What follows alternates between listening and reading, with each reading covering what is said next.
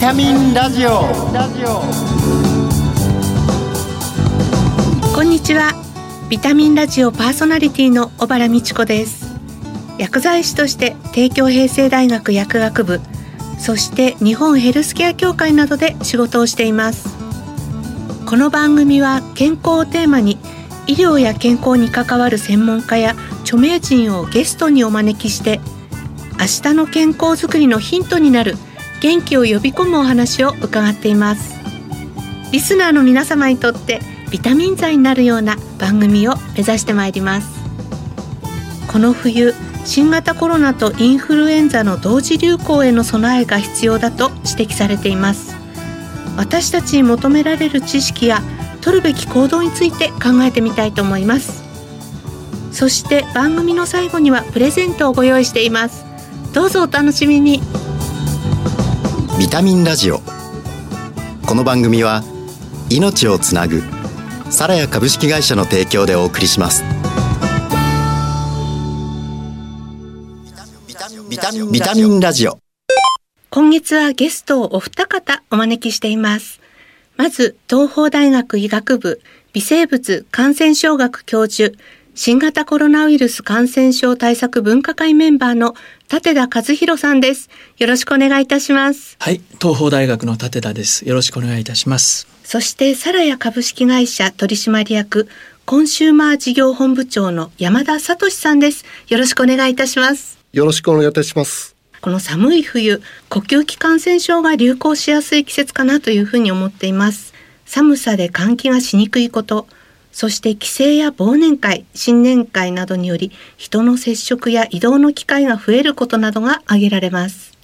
そこで今回は新型コロナとインフルエンザの同時流行への備えと予防策について専門家の方と考えていきたいと思います。今月の特集テーマは新型コロナとインフルエンザを正しく恐れるです。1回目はこの冬の感染症対策正しく恐れると題してお送りします。なお、感染予防対策でスタジオではパネル越しにお話をしていきます。早速なんですけれども感染症がご専門の立田先生国内第8波の状況これ非常になんか厳しくなってると思うんですがぜひ教えていただけますか？はいあのまさに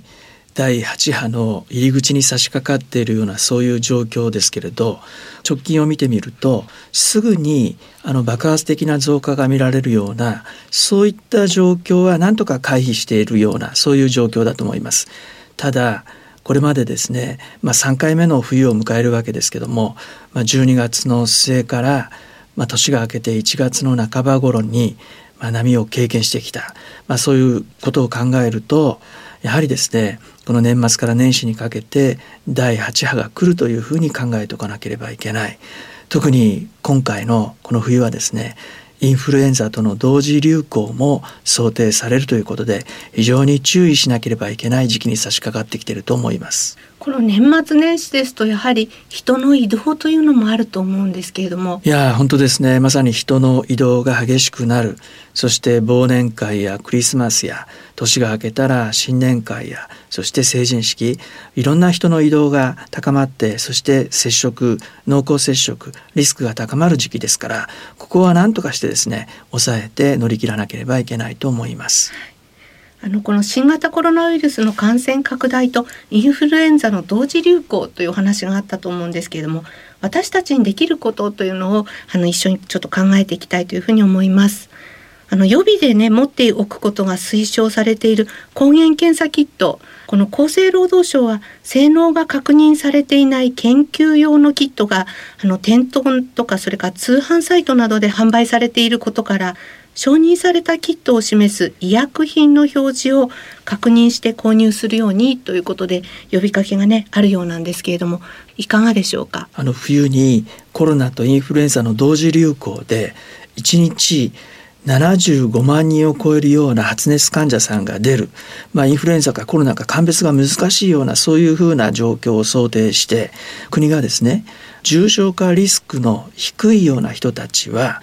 できるだけ自分で検査キットを購入して自分で検査をやってそしてまあ重症化リスクが高くないから自宅療養でそしてあの健康フォローアップセンター等々に連絡をしながら様子を見る、まあ、そういうふうなですね方向性を指示しているわけですけれどもその時に大事になるのがこの簡易検査キットということになります。研究用とそして医薬品用、まあ、診断用というのがあるわけですけども研究用というのは研究用に開発されているわけであって厚労省がですねその性能をチェックしてないそういうものになってしまいます。ですから、いいものと悪いもの、いろんなものが混じってきてしまうということになる。一方ですね、医薬品、そして診断用というふうに書かれているものは性能チェックがしっかりやられていますからそれを用いて検査をすることによって正しいその診断ができるですからこれちょっと注意していただいて医薬品用診断用のものを購入して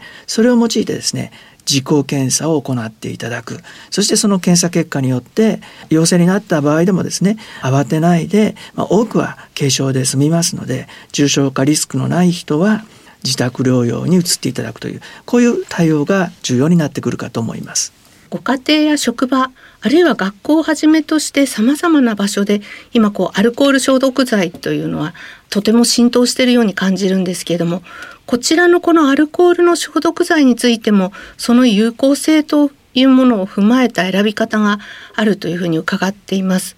実際このアルコール消毒剤がウイルスに対して効果を発揮する濃度というのがね決まっているというのも今日はあのご専門家の山田さんに来ていただいてますのでアルコール消毒剤こちらこの厚生労働省の厳しい審査承認をされた品質の証である指定医薬部外品の表記のあるものが推奨されてるんですよね。あの2020年に、え国内での感染が確認されて以降ですね急激に、えこの手指消毒剤えアルコール消毒剤の、まあ、え需要が高まりまして、まあ、どうしてもですね今まで、え国内の生産では厳しかった、まあ、このアルコール手指消毒剤が海外製品であったり、まあ、いろんなメーカーの商品がですねやはり市場に出回ったという事実がございます。まあ、しかしながら、え結果的に確認をしてみると海外品の中には、えアルコール濃度が満たない低濃度のアルコールであったり、まあ、有効成分が入っていない、まあ、アルコールなど、まあ、多く、まあ、市場に、え投入されたというところも我々確認をしておりますので、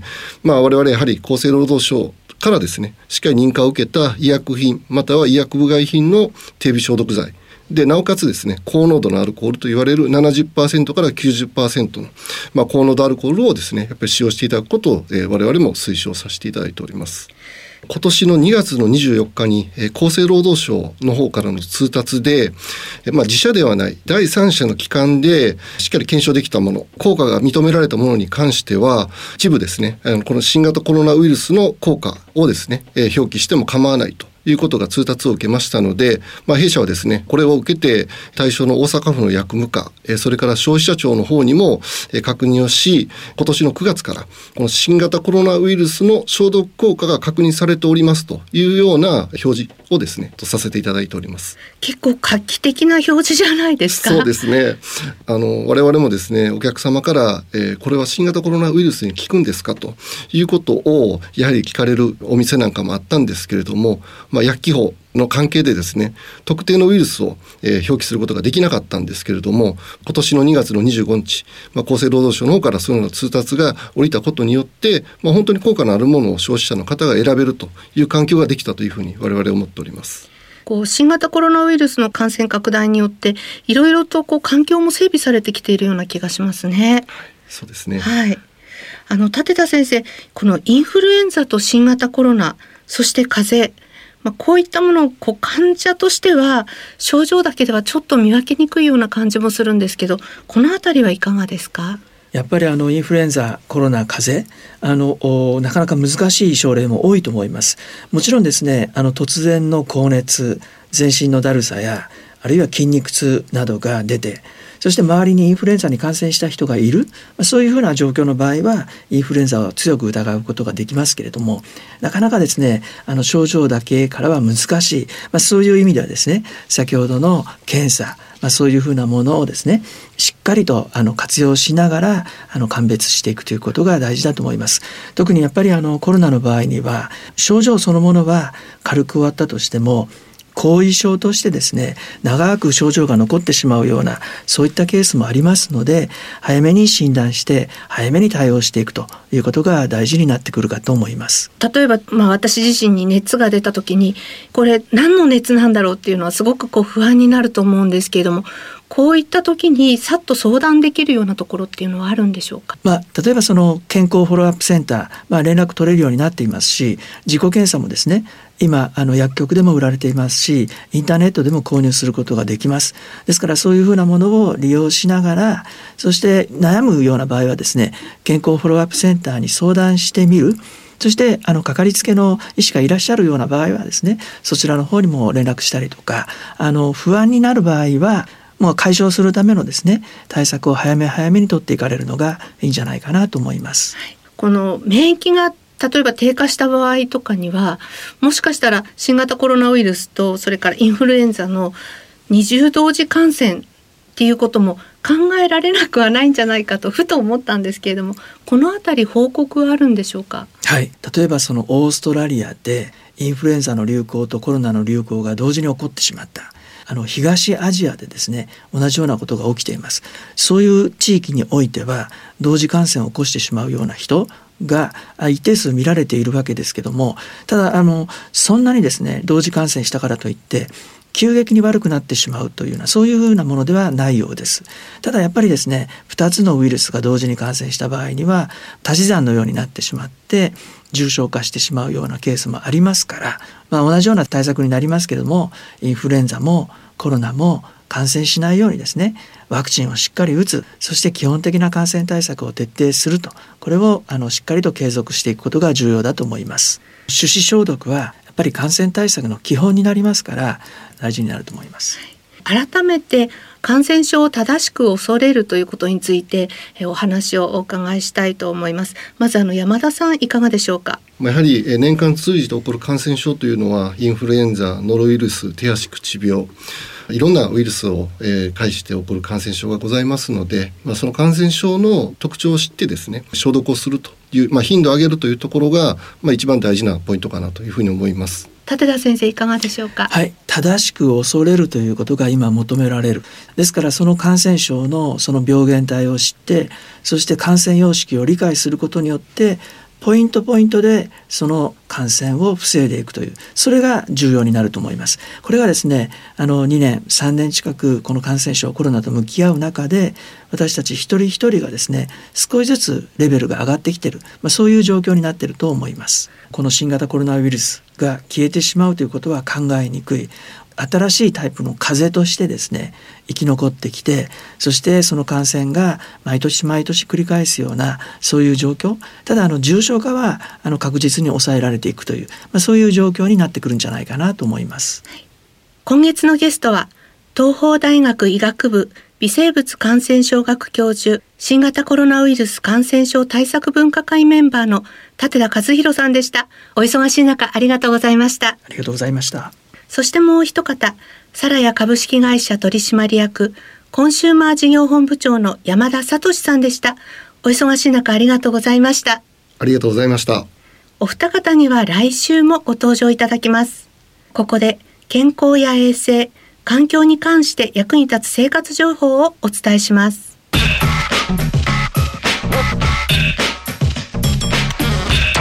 ビタミンラジオプラス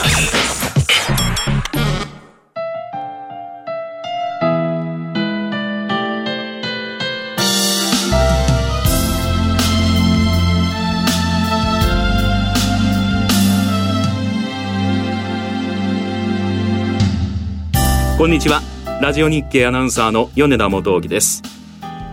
寒い日が続き今年は新型コロナウイルスとインフルエンザの二重流行が気になる季節になりましたが手洗いや手指の消毒うがいは習慣化できていますか？人は安静時でも呼吸によって気道は1日あたり2万リットルもの空気を肺胞へ送り込んでいて呼吸と同時に細菌やホコリも吸い込まれることになります。このため空気の入り口通り道である鼻や口気道粘膜はさまざまなサイズと組成を持った空気中の物質に対抗するための防御機能を持っています。鼻には空気を浄化するエアコンディショナーとしての働きがあります。異物を吸着した粘液は粘膜表面にある繊毛細胞によってベルトコンベヤーのように少しずつ鼻から咽頭へ送り出され無意識のうちに食道へ飲み込まれたり咳払いの時に外に吐き出されたりします。喉の粘膜にも同じような繊毛があり1分間におよそ1000回振動する繊毛運動で粘液を外へ送り出すことで喉から入ったウイルスなどの異物を排除しています。しかし気温が低く空気が乾燥すると粘膜の表面が傷つき繊毛運動が弱くなったり止まったりしてウイルスが侵入しやすくなります。うがいは繊毛運動のような喉本来が持つ防御機能を高めるとともに物理的な洗浄効果やさらにうがい薬を使えば殺菌効果によって口腔内や喉を清潔にします。その結果喉の粘膜の機能が回復して活性化され口腔を介する感染の予防や口臭の抑制が期待できます。帰宅時や食事前空気の乾燥が気になる時などうがいをしウイルスが体の中に入るのを防ぎましょう。サラヤのうがい薬コロロは口腔内粘膜への刺激が少なくしっかり殺菌消毒ができ口臭も取れるうがい薬です。マイルドミント味で苦味がなく後味が残りにくいので食事の前後でも気になりません。手洗いやアルコール手指消毒に加えうがいもしっかり習慣化して感染対策を行いましょう。それではまた次回。ラジオ日経アナウンサーの米田元興でした。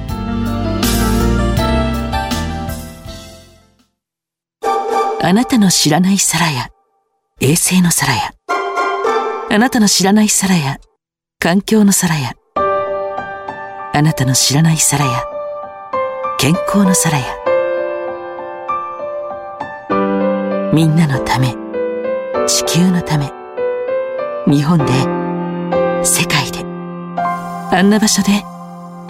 こんな場所で。あなたもきっと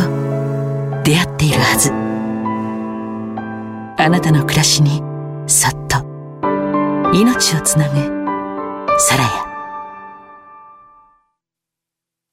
ビタミンラジオ。アルコール消毒剤には店頭にいろいろな商品があるので例えば裏の表示で商品の濃度を確認したりあるいは新型コロナウイルスへの有効性が確認されているというようなポップなどを見てみるのも良いかもしれません。ここで番組から今月のプレゼントのご紹介です。手肌と地球に優しいヤシの実洗剤とカロリーゼロの自然派甘味料ラカント S そして新感覚の手指消毒ローションアルソフト携帯用の3点セットです。抽選で5名様に差し上げます。締め切りは12月20日です。ご希望の方は番組のサイトからご応募いただけます。お聞きのビタミンラジオ本放送時間は金曜夕方5時20分から。再放送は明日の夕方5時40分からです。放送後はラジコのタイムフリーやポッドキャストでもお聞きいただけます。次回の放送は12月9日です。番組パーソナリティの小原美智子でした。それでは来週のこの時間にまたお会いしましょう。ビタミンラジオ。この番組は命をつなぐサラヤ株式会社の提供でお送りしました。